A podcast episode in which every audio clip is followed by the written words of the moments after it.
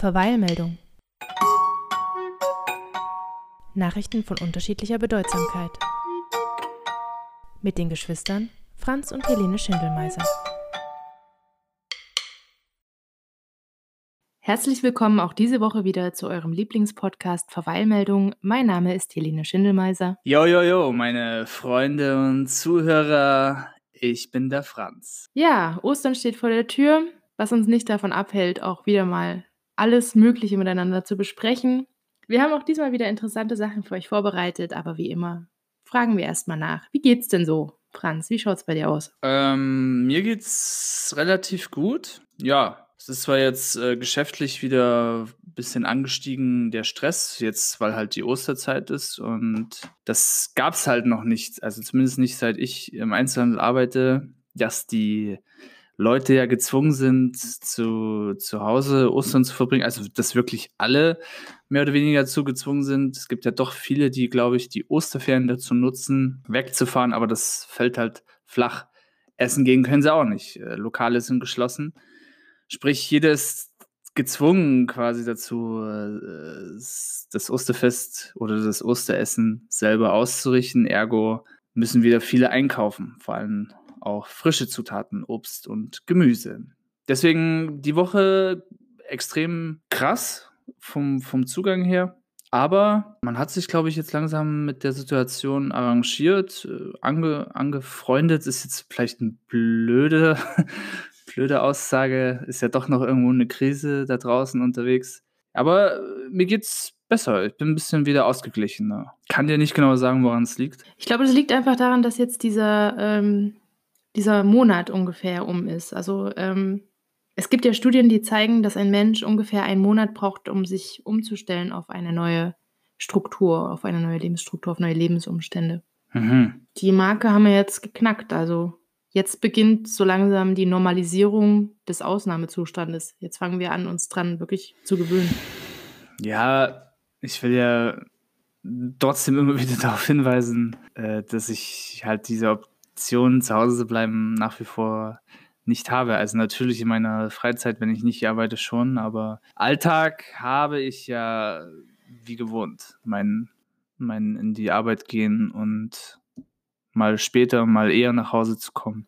Aber ich meine, du gewöhnst dich jetzt vielleicht an die besonderen Arbeitsumstände, unter denen du arbeiten musst. Und alle anderen gewöhnen sich anscheinend gerade an ihr verändertes neues Leben aktuell. Vielleicht, vielleicht äh, auch nicht. Vielleicht können wir, können wir es nicht wissen. Wie geht's dir? Uns geht's hier gleichzeitig gut und nicht gut. Gut natürlich, weil wir alle so gesund sind wie schon seit, glaube ich, zwei Jahren nicht mehr. Klar, wir kommen ja jetzt momentan nicht nur mit Corona nicht in Kontakt, sondern auch mit keiner anderen Erkältungskrankheit, Influenza. Das, äh, jede Art von Magen-Darm-Grippe äh, ist aktuell aufgeschmissen quasi. Die armen Viren sitzen da draußen und weinen, weil sie keinen Wirt finden. Also Körperlich sind wir gerade super gesund. Mental setzt uns die Lage langsam mehr und mehr zu, weil wir beide sehr erschöpft sind. Mein Mann ist ja als ITler momentan sehr gefragt. Also der macht gerade eher Überstunden, als dass da irgendwas zurückgefahren werden würde. Und ich habe so eine leichte Doppelbelastung, eben dadurch, dass ich fast den ganzen Tag beschäftigt bin mit einem Kleinkind und dann in den Abendstunden entweder noch schaue, dass ich hier den Podcast mit dir aufzeichne oder eben schaue, dass ich beruflich noch ein paar Dinge bereitstelle für meine Schüler. Und wir sind momentan ganz schön groggy. Also es ist, äh, es gibt momentan nicht sehr viele Pausen für uns. Also Franz, dann würde ich mal sagen, kommen wir doch zu unserem ersten Beitrag. Ein kleiner Nachtrag aus der Post-Production an dieser Stelle. Leider ist uns aus technischen Gründen die Tonspur von Franz verloren gegangen. Deswegen wird man jetzt im Folgenden nur die zusammengeschnittenen Parts von Helene hören.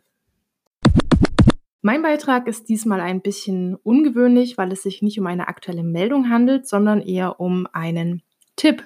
Denn ich habe in den letzten Tagen, immer wenn ich mal so ein bisschen Zeit hatte, die Serie Unorthodox auf Netflix angeschaut. Das ist eine Miniserie, die hat insgesamt nur vier Folgen. Es geht darin um die 19-jährige Esther, genannt Esti, die aus einer ultraorthodoxen jüdischen Gemeinde in Williamsburg in New York flieht und nach Berlin geht Ihr Ehemann Yankee und sein Cousin Moische wollen sie zurückholen. Das ist im Prinzip der Aufhänger des Ganzen. Und es ist äh, erstmal eine sehr schöne Serie. Es ist mit einem ganz tollen Cast, ganz tolle Schauspieler, die besetzt worden sind. Man hat auch bei der Besetzung der Schauspieler darauf geachtet, dass das tatsächlich hauptsächlich Juden sind und wirklich auch viele ehemalige Mitglieder aus dieser chassidischen Gemeinde, also diese ultraorthodoxe die Gemeinde, die ja gezeigt wird in Williamsburg, das sind Chassiden und die leben ein sehr, sehr krass, streng religiöses Leben. Man muss jetzt gleich dazu sagen, es gibt das liberale, reformierte Judentum und dann gibt es eben im starken Kontrast dazu diese ultraorthodoxen Gemeinden, die ähm, dann nicht mehr so viel miteinander gemeinsam haben. Also in den ultraorthodoxen Gemeinden scheint es wohl so zu sein, dass es so ein bisschen, als wäre da irgendwo die Zeit stehen geblieben. Die tragen halt noch sehr traditionelle Frisuren. Da haben diese, die Männer zum Beispiel diese Löckchen an den Schläfen. Die leben nach sehr, sehr strengen religiösen Vorgaben. Da geht es sehr viel um Reinheit. Da gibt es sehr viele Vorschriften, was die einzelnen Feste angeht, was die Ehe angeht und dergleichen. Und das kann man eben in dieser Serie sehr schön sehen. Und ich äh, habe mir diese Serie angeschaut und ist mir aufgefallen, wie krass wenig ich eigentlich über das Judentum weiß. Was Juden tatsächlich für Traditionen haben, was sie äh, für Rituale haben, was in der Tora steht oder was auch immer. Keine Ahnung. Und ich habe mit einer ganz besonderen Faszination diese Serie angeschaut, weil also es wird eben diese Flucht gezeigt von Esti, die aus dieser Gemeinde eben abhaut. Und in Rückblicken sieht man dann immer, wie ihr Leben gewesen ist, wie sie aufgewachsen ist, wie, ähm, wie sie diese ganzen Dinge da mitmachen musste, wie sie verheiratet worden ist, wie das alles abläuft. Und ich konnte mich diesem, dieser Serie kaum entziehen, weil das so spannend war. Das ist ja auch dieser Einblick in so eine ultraorthodoxe Gemeinschaft, die bekommen ja nicht einfach so als Außenstehende, das, die leben ja wirklich sehr, sehr abgegrenzt. Äh, die leben zwar in New York, aber halt wirklich so stark für sich gemeint, dass es wie eine Parallelwelt ist. Und das hat mich wahnsinnig fasziniert und auch dann dazu gebracht, nochmal ein paar Sachen nachzuschlagen, die ich nicht verstanden habe, weil ich wirklich gemerkt habe, ich habe keinen blassen Schimmer. Ich habe einige Dinge nicht verstanden, wirklich. Also die Hochzeiten sind arrangiert in dieser Gemeinde, aber sie wollte das trotzdem gleichzeitig auch. Sie wollte ähm, heiraten und hat dann aber diese Ehe als unglaublich kompliziert und schwierig für sie erlebt, weil es in diesen Gemeinden sehr, sehr wichtig ist, so schnell wie möglich und so viel wie möglich Kinder zu bekommen. Und da hatte sie Schwierigkeiten auf der Ebene, was dann eben auch sehr eindrücklich gezeigt wird, wie sie das belastet hat. Und das war dann mit ein Grund für sie. Also sie war dann wirklich sehr unglücklich in dieser Ehe. Sie hatte sich das ganz anders vorgestellt. Also was man, was man halt äh, mitbekommt, ist, dass sie super naiv in diese Ehe reingeht und das wirklich, wirklich ganz kurz bevor diese Ehe geschlossen wird, wird mal schnell erklärt, was eigentlich Sex bedeutet, wie das äh, ablaufen soll. Und demzufolge sind die beiden auch wahnsinnig unbeholfen, als es dann zur Sache geht. Weshalb das Ganze ja auch überhaupt keinen erstmal keinen kein Spaß macht ähm, und auch sehr schmerzhaft ist für sie. Und ja, dann ist halt wirklich dieser Aspekt des Kinderkriegens absolut im Vordergrund bei dem Ganzen. Und das Problem ist jetzt, dass der Ehemann zwar schon irgendwie so ein so ein lieber Typ ist, der aber halt auch krass in diesen Traditionen verankert ist und da auch nicht ausbrechen kann. Und es ist halt sehr, Frauen sind in dieser Gemeinschaft halt wirklich, ach, wie soll ich sagen, es ist schon eine Art von Unterdrückung, die da stattfindet. Frauen dürfen selber die Tora nicht lesen. Frauen dürfen nicht Klavier spielen oder singen. Frauen dürfen ihr Haar nach der Ehe nicht mehr zeigen. Die bekommen den Kopf geschoren und tragen dann Perücken oder Kopftücher. Lauter solche Sachen. Und er scheint sie schon irgendwie gern zu haben und sie ihn auch, aber er kann aus seiner Haut da auch nicht raus. Er ist halt zu verhaftet in diesen religiösen, in dieser religiösen Starre. Also ich möchte wirklich jedem, der ein Netflix-Account sein eigenen und wärmstens empfehlen, diese Serie zu schauen. Es ist nicht, der, der, der Zugang ist nicht unbedingt der leichteste, das muss ich dazu sagen. Es ist eine sehr mutige Serie, weil sie sich ein paar Dinge traut. Die wären, glaube ich, vor ein paar Jahren, als unsere Fernsehlandschaft noch ganz anders war, gar nicht möglich gewesen. Zum Beispiel wird, glaube ich, in dieser Serie mehr Jiddisch geredet als irgendeine andere Sprache. Eigentlich, man hört hier und da etwas Deutsch, man hört hier und da etwas Englisch, aber man hört super viel Jiddisch. Was bedeutet, man muss da sehr krass auch mit auf den Untertitel schauen, um zu verstehen, was da eigentlich gerade passiert.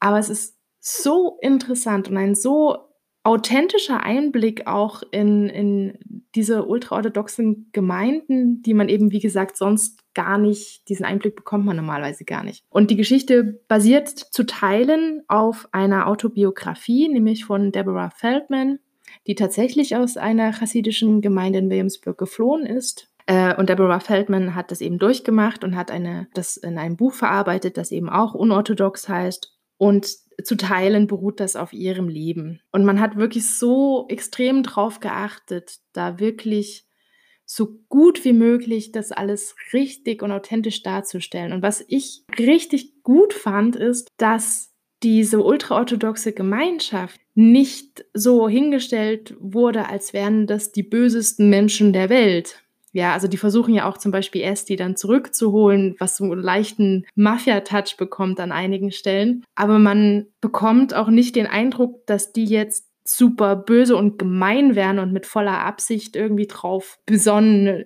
Frauen zu unterdrücken oder so, sondern dass die halt wirklich in ihrem Glauben diese Elemente als notwendig erachten. Und es kommen ein paar sehr krasse Sätze, also ein paar, äh, paar Momente in dieser Serie hat es mich echt geflasht. Es gibt zum Beispiel einen Moment, ähm, Esti ist tatsächlich schwanger geflohen und äh, also das erfährt man relativ schnell, deshalb ist das kein Spoiler. Ähm, und ist dann in, in Deutschland bei einem Gynäkologen und die Gynäkologin meint eben so, ja, und jetzt äh, schauen wir uns mal den Ultrasound an und dann besprechen wir deine Optionen. Und meine, so was für Optionen? Ja, also es ist in Deutschland bis zu dem und dem Monat möglich, auch eine Abtreibung durchzuführen. Und sie sagt, nee, ich will auf gar keinen Fall eine Abtreibung. Da, wo ich herkomme, sind Kinder das Heiligste, was es gibt. Und die Gynäkologin meint, ja, ich glaube, das ist in allen Ländern so. Und Esti antwortet, ja, aber wir arbeiten daran, die verlorenen sechs Millionen wiederherzustellen was halt ein Rückbezug ist äh, und dann eben auch später, ich habe das noch bei einem Interview gehört, ist wirklich ein großes Ziel dieser chassidischen Gemeinde in Williamsburg, ähm, den Holocaust äh, quasi, wie soll ich sagen, wieder gut zu machen. Also diese, diese Leben, die da verloren worden sind im Zweiten Weltkrieg, diese jüdischen Leben, diese quasi zurückzubauen, diese sechs Millionen wieder äh, aufzubauen. Und auch ein ganz äh, großer Kern in dieser Gemeinde ist, dass sie, dass die Vergangenheit ja gezeigt hat, immer wenn wir versucht haben, uns zu integrieren und so zu leben wie die anderen Menschen, wurden wir dafür hart bestraft und deshalb müssen wir das jetzt ganz anders machen. Deshalb müssen wir jetzt ganz bewusst anders aussehen, uns anders verhalten und uns an unsere fundamentalistischen alten Regeln halten, damit wir, das jüdische Volk, nicht wieder bestraft werden. Das ist so ein ganz großer Hintergrundgedanke. Und diesen, also wirklich diesen Einblick zu bekommen, wie die ticken, wie die denken, warum die das glauben, was sie glauben, warum sie sich so verhalten. Für mich war das wahnsinnig spannend, weil ich damit noch gar nicht großartig in Berührung gekommen bin. Und ich fand es fantastisch dargestellt, wirklich ähm, schön und sehr feinsinnig inszeniert. Und äh, es hat mich, hat mich stark berührt auch am Ende. Ich würde sagen, wir kommen jetzt einfach mal zur Halbzeitshow.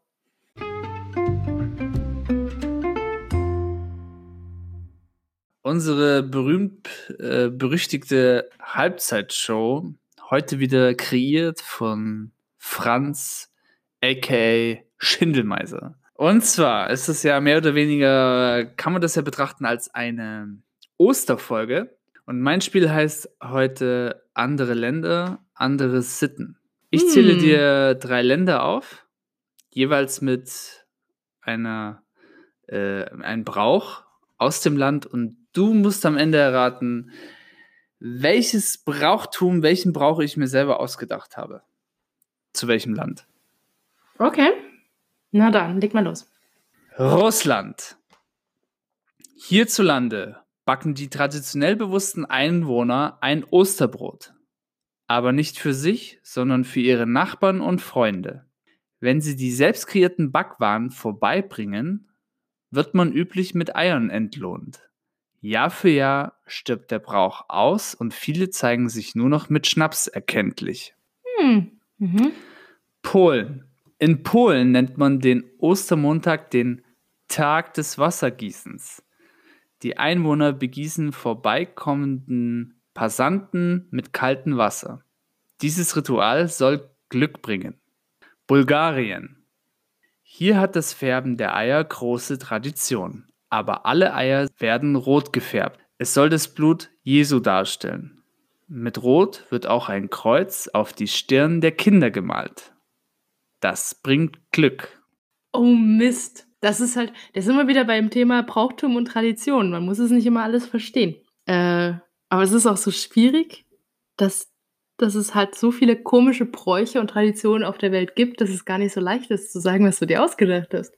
Vielleicht habe ich auch einfach nur den Brauch eines anderen Landes für ein, Oh, ein, ein anderes Land genommen. oh das wäre ja super lame. Hast du das wirklich gemacht? Das weiß man nicht. Oh.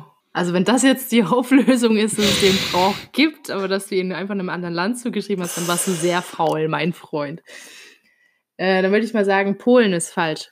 Polen ist falsch. Polen, äh, ich lese nochmal vor, in Polen nennt man den Ostermontag den Tag des Wassergießens. Die Einwohner begießen vorbeikommende Passanten mit kaltem Wasser. Dieses Ritual soll Glück bringen. Du sagst, das ist falsch. Hm? Nein, Hm. das stimmt. Dieses Ritual gibt es wirklich in Polen. Falsch ist das Ritual aus Russland. Und das habe ich nicht, dieses Ritual habe ich nicht einfach aus einem anderen Land genommen. Ich habe es tatsächlich vollkommen selbst niedergeschrieben. Also sollte das wirklich dort äh, Brauch sein, dann wusste ich das nicht. Aber es ist total äh, erfunden von mir. Okay. Ah. Also ich, ich Hast wüsste, ich wüsste, ich wüsste überhaupt nicht, was, was in Russland, äh, was man da üblicherweise macht zu Ostern. Weiß ich gar nichts. Stand auch nichts in den auf der Seite, wo ich unterwegs war. ja, cool. Wieder was gelernt. Ich dachte mir am Anfang einfach so, ja, äh, du gehst zum Nachbarn und bringst Wodka mit und dann dachte ich mir, ah, das checkt die doch sofort. Zu einfach. Ich muss das, ich muss das so ein bisschen. Und dann ist mir jetzt, äh, wo ich vorgelesen habe, ist mir aufgefallen, ich habe da einen Rechtschreibfehler und dachte mir, wenn ich das jetzt, ah, scheiße, das checkt die bestimmt, dass ich das geschrieben habe. Aber ich habe tatsächlich alle, äh, alle drei Rituale habe ich quasi mit meinen eigenen Worten niedergeschrieben. Das ist ja schon fast, ähm, da muss ich als Lehrerin sagen, das hast du gut gemacht. Wir kommen jetzt zu deinem Beitrag. Und zwar, mein Thema ist, Corona-Krise zwingt förmlich Eltern mit ihren Kindern Zeit zu verbringen. Und du hast jetzt äh, was Interessantes gesagt. Am Anfang, du bist ja momentan, du bist ja eigentlich permanent mit deiner Tochter on Tour. Ihr seid immer Kopf an Kopf, face to face, oder? Ja, also ähm, äh, zurzeit, klar, bin ich äh, primär für, für sie verantwortlich. Sie ist jetzt eins, wenn man das sagen darf. Ähm, ja, anderthalb. Das macht tatsächlich einen krassen Unterschied. Ich hätte es nie vermutet, aber ob die jetzt 16 Monate oder 18 Monate alt ist, ist wirklich in, in dem Alter noch ein krasser Unterschied. Mit wann ist sie in die Krippe gekommen? Als sie, ja, nachdem, kurz nachdem sie eins geworden ist. Da würden jetzt wahrscheinlich schon viele sagen, viele Mütter oder äh, viele Menschen Wie draußen, was? Oh mein Gott. So früh, das, das geht gar nicht und so. Tatsächlich hat es einfach äh, super funktioniert, scheinbar, dass sie sich schnell damit abgefunden hat. Richtig? Ja, das hat, das hat bei ihr wahnsinnig gut funktioniert. Ähm, ich glaube, das ist einfach wirklich das mu- abhängig davon, wie das Kind drauf ist. Es gibt Kinder, die sind dann noch sehr ängstlich, sehr misstrauisch, die fremdeln stark in dem Alter. Meine Tochter hat fast gar nicht gefremdelt äh, und die war von Anfang an total begeistert davon, in die Kinderkrippe zu gehen. Die hat es geliebt. Die hat die anderen Kinder, die Möglichkeiten dort. Das war nach kurzer Zeit, nach kurzer Eingewöhnungszeit, war das echt schon so, dass sie sich gar nicht mehr für mich interessiert hat. Und jetzt kommt meine Frage. Hast du vielleicht die Befürchtung oder fängst du jetzt erst an zu befürchten, dadurch, dass ich das jetzt erwähne, dass du sie vielleicht aus diesem gewohnten Rhythmus täglich Kita äh, rausbringst, in den du täglich jetzt in dieser Zeit mit ihr bist und du machst ja, du machst ja extrem viel mit ihr, du versuchst ihr vieles beizubringen und seid permanent, äh, wie gesagt, aneinander. Hast du vielleicht die Befürchtung, dass jetzt wieder quasi eine Eingewöhnungszeit in die Kita stattfinden müsste? Sollten die Kitas demnächst wieder aufmachen? ähm, Befürchtung nicht. Ich habe einfach die realistische Vermutung, dass die ersten Tage für sie ungewohnt sein werden und dass es vielleicht nötig ist, so eine verkürzte Eingewöhnung zu machen. Ähm, ich habe tatsächlich auch schon mit einer Pädagogin aus dem Kindergarten drüber gesprochen. Wir wurden neulich angerufen. Das fand ich auch ganz lieb, dass die, äh, die Eltern so anrufen und so fragen, wie es läuft und wie es geht und ob alles okay ist. Ähm, und da hat sie auch gemeint, ja, eine neue Eingewöhnungsphase wird nicht stattfinden müssen, aber es gibt jetzt die Möglichkeit, wenn die Kitas wieder aufmachen, zum Beispiel zu sagen, okay, die ersten Tage gebe ich sie nur für ein paar Stunden in die Kita und dann bauen wir langsam die Zeiten wieder auf, damit sie sich besser dran gewöhnen kann. Du bist ja aktuell Teilzeit angestellt. Mhm. Sprich, du könntest das auch realisieren. Ich könnte, genau, ich könnte das dann so machen, dass das langsam läuft. Ich muss allerdings sagen, dass ich sowieso nicht davon ausgehe, dass das so bald passiert, dass die Kitas und Schulen wieder öffnen. Ja gut, äh, dann kommen wir zum eigentlichen Inhalt meines Beitrags. Ist jetzt eigentlich gar nicht so witzig. Äh, ich habe halt einen Artikel in äh, der Die Zeit äh, gefunden, wo es darum geht, dass, äh, dass man jetzt befürchtet, dass die Kinder, die äh, Gewalt zu Hause erfahren, jetzt durch die jetzige, derzeitigen, derzeitige Situation logischerweise dann wahrscheinlich noch mehr Gewalt erfahren, weil die Kinder, die aus schweren Verhältnissen kommen, ja gar keinen Zufluchtsort mehr haben. Ja. Sprich den Jugendtreff oder Kinder, Kinderhort oder wie man das hier nennt, weiß ich jetzt gar nicht. Spielt ja jetzt auch keine große Rolle. Und zwar geht es ja speziell in dem Artikel um eine Einrichtung, die sich die Ache nennt in München. Mhm. Wo, wo halt die Kinder sich nach der Schule äh, treffen und quasi einen Zufluchtsort bekommen, Brettspiele spielen können, was man, was man halt als Kind einfach so macht äh, nach der Schule oder in der Freizeit. Mhm. Und äh, ja, dass, dass das aktuell halt einfach nicht gegeben ist und die Kinder keinen Zufluchtsort mehr haben und äh, dass sich da jetzt viele Sorgen machen um diese Kinder und versuchen sich auch zu arrangieren mit der Situation. Für mich persönlich war das dann wieder so, ein, so eine Erkenntnis, oha, also wir dachten anfangs, die Pfleger sind aktuell äh, enorm Stress und sind momentan die, die, die Leidenspersonen. Dann dachte ich teilweise, ich selber wäre ein ein Leit, äh, Leitträger mit, mit meinem Job im Einzelhandel. Und dann liest man sowas und denkt sich natürlich, diese, dieses Corona, das, das, äh, das ist, ich glaube, dass ein normaler Mensch wie ich oder wie wir das nie so richtig realisieren im Kopf, was dieses Virus wirklich alles anstellt, was dieses Virus alles anstellen kann. Und ja, du bist jetzt, äh, du bist jetzt äh, Lehrerin von, von etwas älteren Schülern. Weiß ich jetzt nicht, ob du diesbezüglich auch Erfahrungen hast.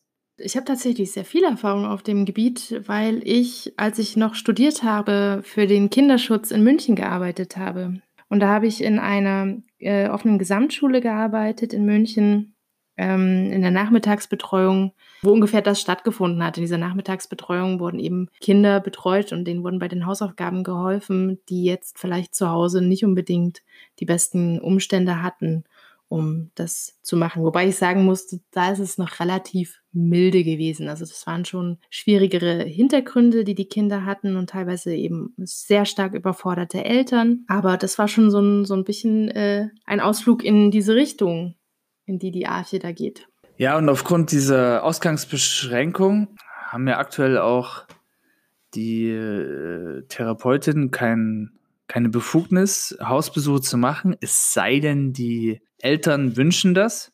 Viele halt natürlich eher nicht. Ich, ja, ich finde es einfach extrem traurig. Mehr, mehr kann ich dazu nicht sagen. Also Kinder sind einfach für mich so unsere, unsere Zukunft.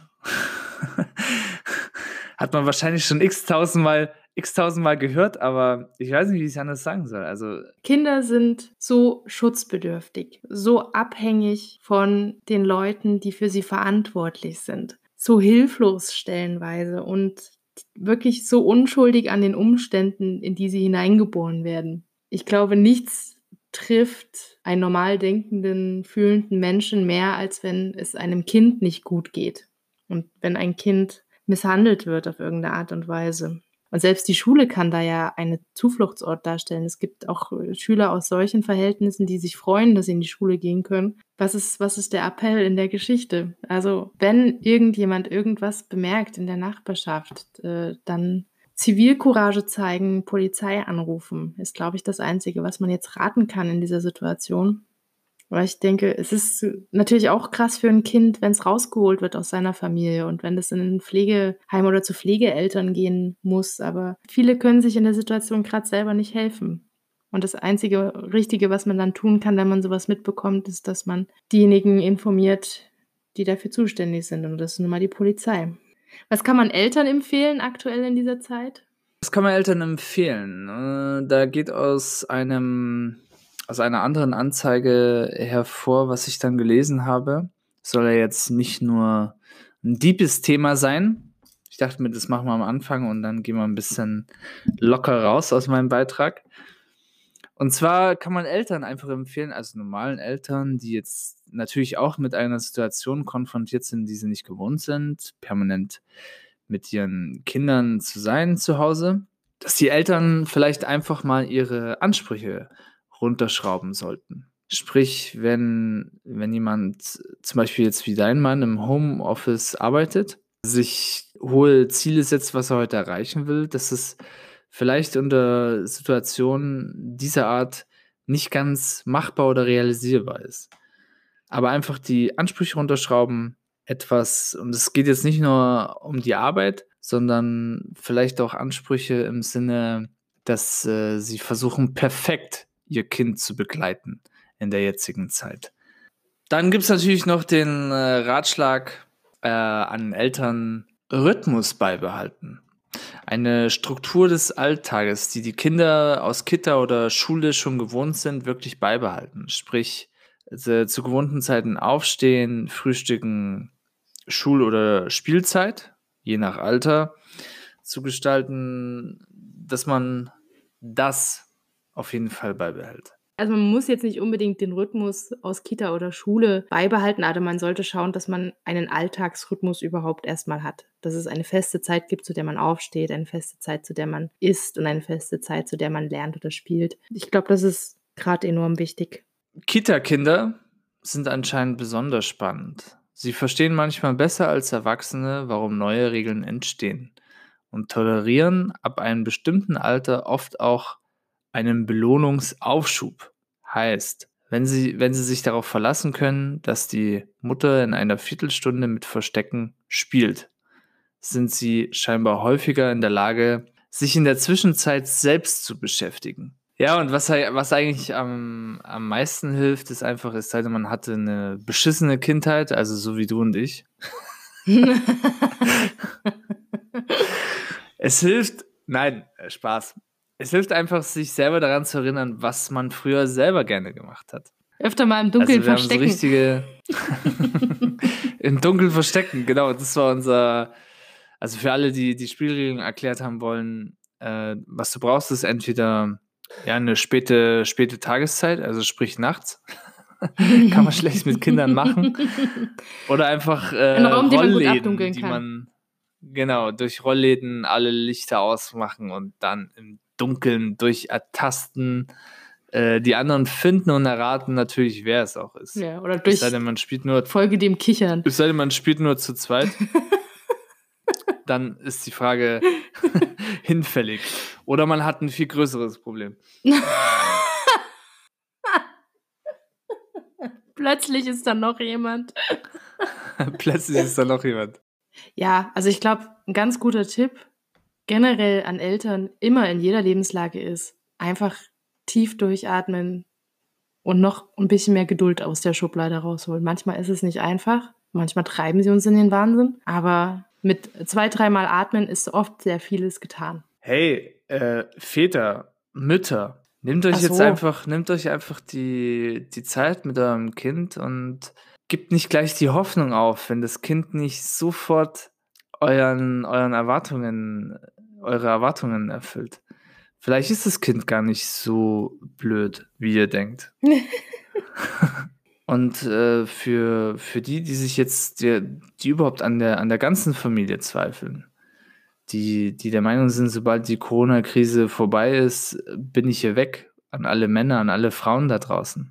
Macht sofort Liebe mit eurem Partner. Ja, und wenn der Partner euch nicht erotisch ähm, reizt, dann soll es doch meine Stimme sein.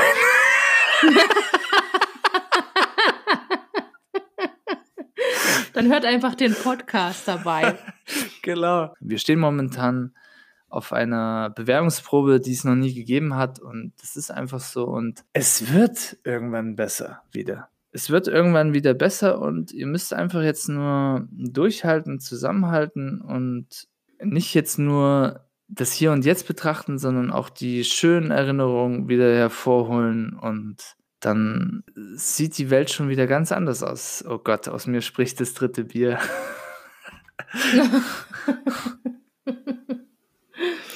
ja gut, dann brauchen wir noch Songs für unsere Playlist heute. Also, Helene, zu deinem Thema nehme ich Dis Disparate Youth von Sentigold. Und zwar nehme ich das nur, weil ich deine Serie bei Spotify eingegeben habe und es gibt scheinbar eine Playlist zu deiner Serie. Und mir gefällt das Lied. Zu meinem Thema habe ich äh, Brave Old World rausgesucht mit dem Song Lomi Chalin Einem, was wohl ein jiddisches Lied ist, das auf keiner jüdischen Feier fehlen sollte.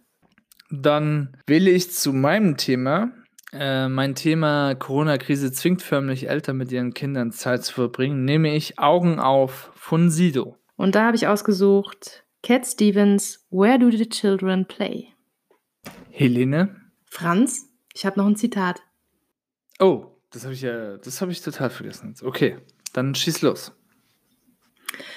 Und zwar bin ich da einfach mal ganz stupide auf die Suche gegangen nach jüdischen Sprichwörtern. Und äh, da gibt es eine ganze Menge, aber ausgesucht für heute habe ich Oft machen Kinder Narren aus ihren Eltern. Und damit verabschieden wir uns und wünschen euch eine schöne Woche, frohe Ostern und viel Durchhaltevermögen für alles, was da noch kommen mag. Liebe Helene, in schweren Zeiten wie diese ist es beruhigend, deine zarte Stimme zu hören.